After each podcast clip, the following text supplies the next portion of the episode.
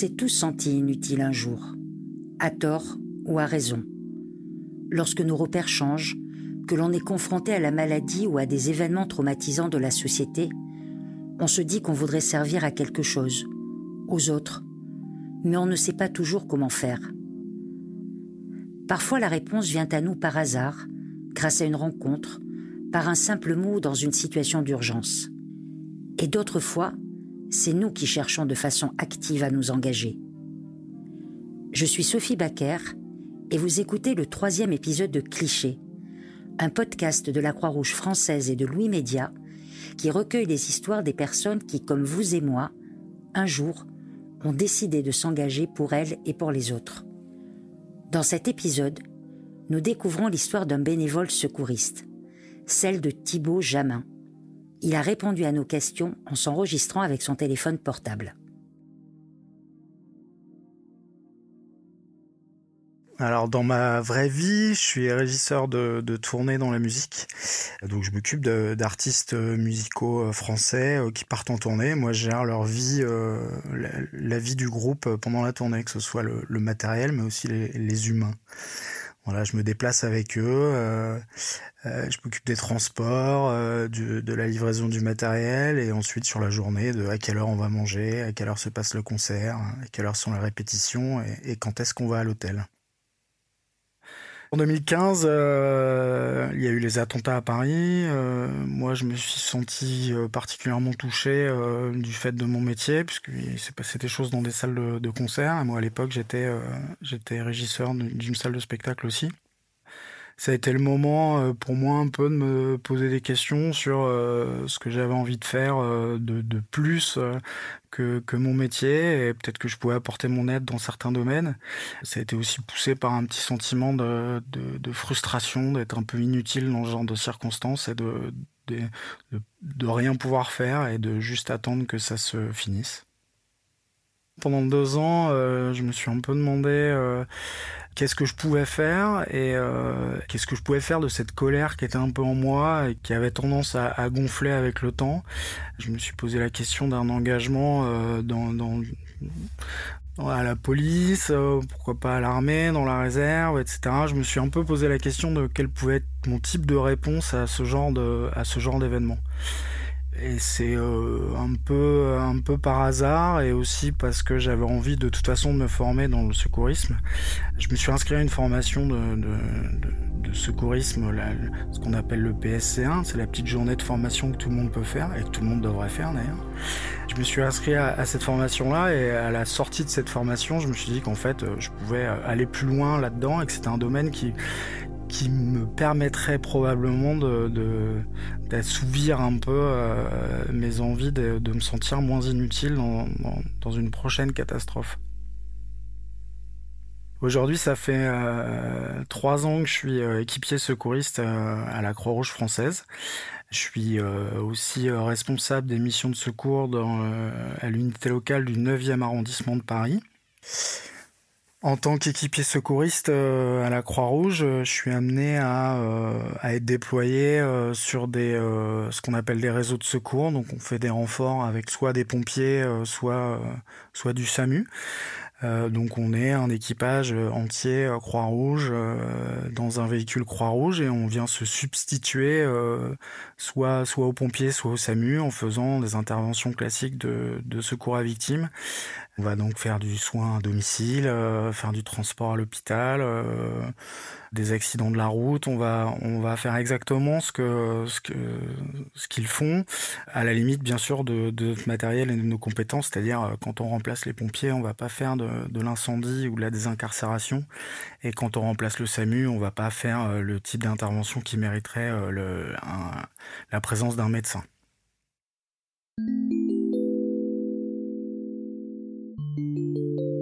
À peu près un mois avant le début du confinement, euh, on a reçu des informations du, national, puisque la Croix-Rouge est divisée peu comme l'État. Hein. Il y a le national, puis ensuite le, départemental et le local. Donc on a reçu des infos euh, nous prévenant un peu de ce qui pouvait potentiellement se passer.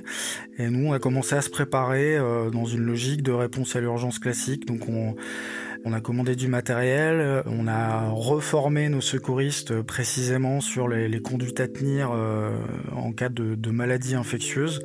Donc les rappels sur les gestes d'hygiène, les, équipements de protection individuelle, donc les surblouses, euh, charlotte, euh, lunettes, euh, masques et gants. Et là, on a donc toutes nos formations étaient axées, axées là-dessus en prévision. Moi personnellement, j'ai vécu l'annonce du confinement de, de, manière assez soudaine, comme tout le monde, je pense, comme beaucoup de gens au moins. J'avais beau me sentir plus préparé euh, du fait de ce qu'on mettait en place euh, localement, euh, c'est pas quelque chose auquel je m'attendais. Je pensais pas qu'on allait de passer en, confinement quasi total, pas du jour au lendemain, mais presque. Et donc la première chose pour réagir à une, une, urgence comme ça, c'est d'être patient. Moi, c'est un travail que j'ai dû faire sur moi. Euh, heureusement, c'est pas la première fois que je dois faire, vu que c'est pas ma première situation d'urgence. Euh, mais c'est vrai que le jour où j'ai appris le, confinement, euh, j'ai voulu tout de suite euh, référencer tout ce que je pouvais référencer, me préparer.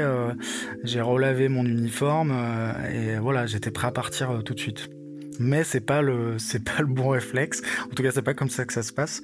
Euh, il faut que ça s'organise. Une réponse à l'urgence, elle doit être organisée, sinon euh, on risque de, de créer euh, ce qu'on appelle un suraccident, c'est-à-dire d'envoyer des des bénévoles euh, sans sans consignes suffisamment précises et, et potentiellement de de créer encore plus de victimes. La deuxième phase de la réponse à l'urgence, ben, c'est l'action. Euh, une fois qu'on a euh, évalué euh, ce qu'on pouvait faire, les dangers et ce qui était utile, ben, on passe dans, une forme d'action. On a créé des activités pour faire de la levée de doute, ça c'est quelque chose qu'on faisait pas avant.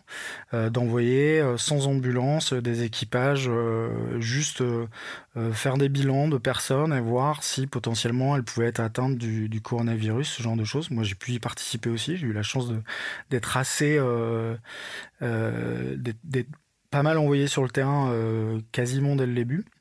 Il fallait aussi euh, faire en sorte que les, les bénévoles qui, qui n'étaient pas engagés euh, continuent d'être informés euh, pour pouvoir euh, soit euh, être prêts au moment où ils allaient être engagés ou pour pouvoir aussi leur laisser le choix de se désengager. Moi, je me suis pas trop posé la question. C'est pas la peur qui m'a amené à, devenir secouriste et, je, je, prends soin de moi. Euh, mais euh, c'est pas quelque chose auquel je pense euh, quand je pars sur une mission.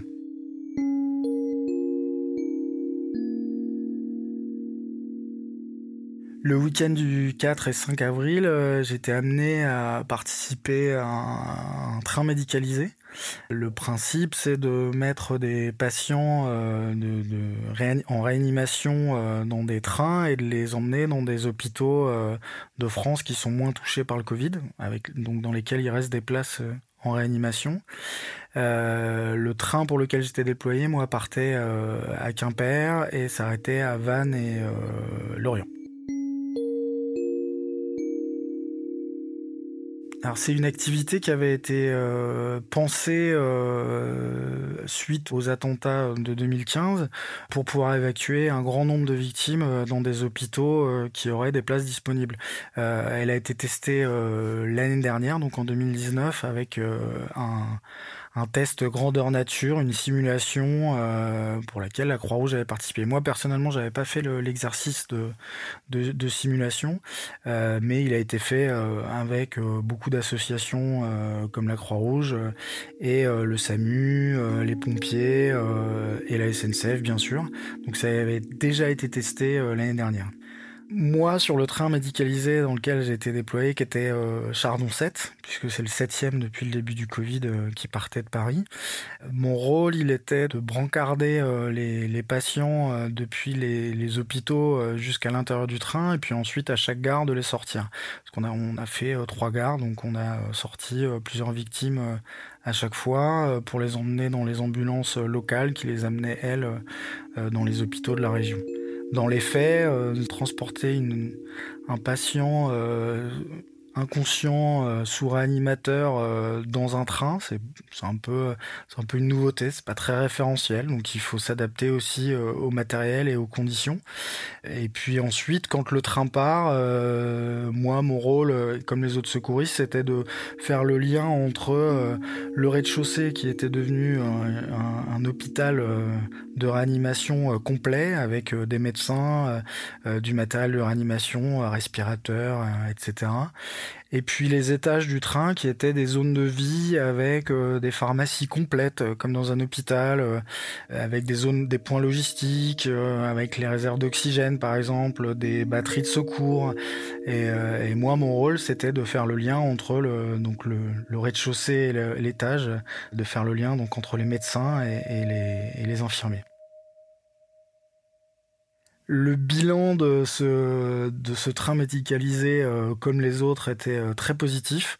Euh, on a pu transporter toutes les victimes sans, sans problème majeur.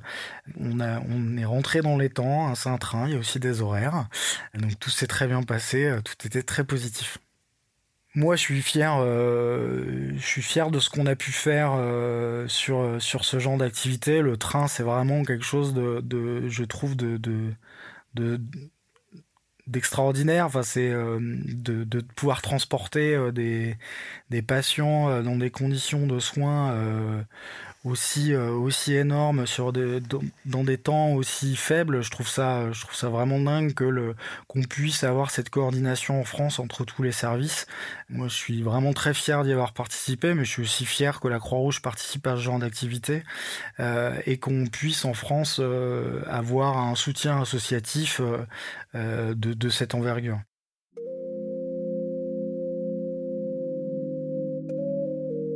La situation dans laquelle je me trouve là pendant le Covid euh, et, mon engagement, ça justifie euh, complètement euh, mes, trois années d'entraînement et de formation. je me sens à ma place et, pour faire un parallèle avec ce qui s'est passé en, en 2015 à Paris, euh, moi, je, me retrouve exactement dans une situation inverse où là, je peux agir grâce aux formations et grâce à l'organisation de, la Croix-Rouge, je peux agir à mon niveau.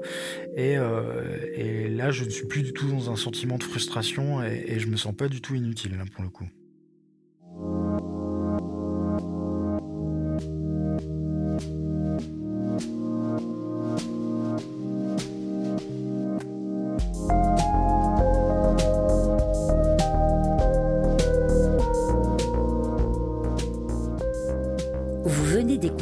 Troisième épisode de Cliché, un podcast produit par la Croix-Rouge française et Louis Média.